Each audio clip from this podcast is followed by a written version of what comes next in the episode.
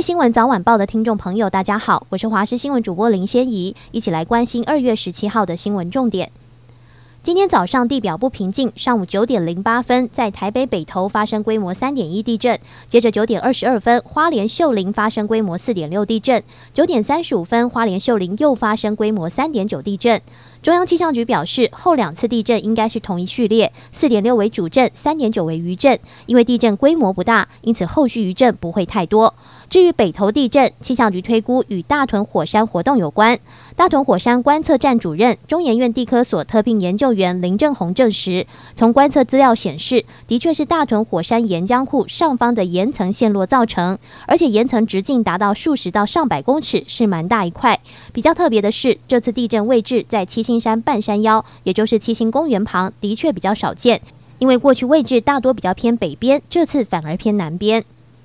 政府推动房贷补贴、学贷补助等政策遭质疑大撒币。行政院长陈建仁今天受访说，疫后许多中小企业跟中低收入户受影响，希望立委大力支持疫后特别条例草案以及特别预算案，让人民得到最好的照顾。立法院新会期今天开议，国民党立法院党团占领议事台，杯葛行政院长陈建仁进行施政报告与备询，并喊话要求普发现金一万元。对此，民进党立委王定宇痛批，杯葛陈建仁拖延普发六千元的进度，社会不会支持；而普发一万元现金并不反对，但蓝营多数执政地方政府也有岁入盈余，只要比照中央，就有一万元。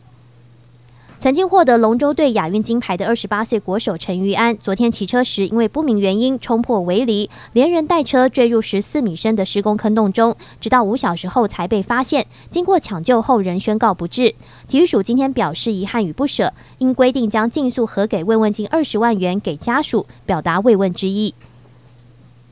日本政府向国会提交日本央行新总裁可任命经济学家、前日本央行审议委员会委员植田河南。市场预期立场偏鸽的他将延续黑田东彦的宽松货币政策，收益率曲线控制恐怕被迫终结。日本前财务官、素有“日元先生”称号的青山学院大学教授神原英姿指出，随着日本通膨加速、经济过热，日银新总裁将被迫在今年第四季升息，此举将让日元兑美元在一年内升到一百二十元左右。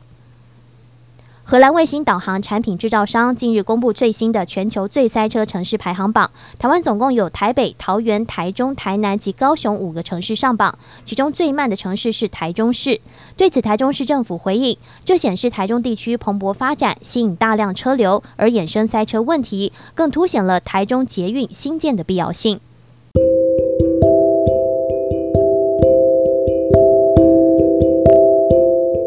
以上就这节新闻，感谢您的收听，我们再会。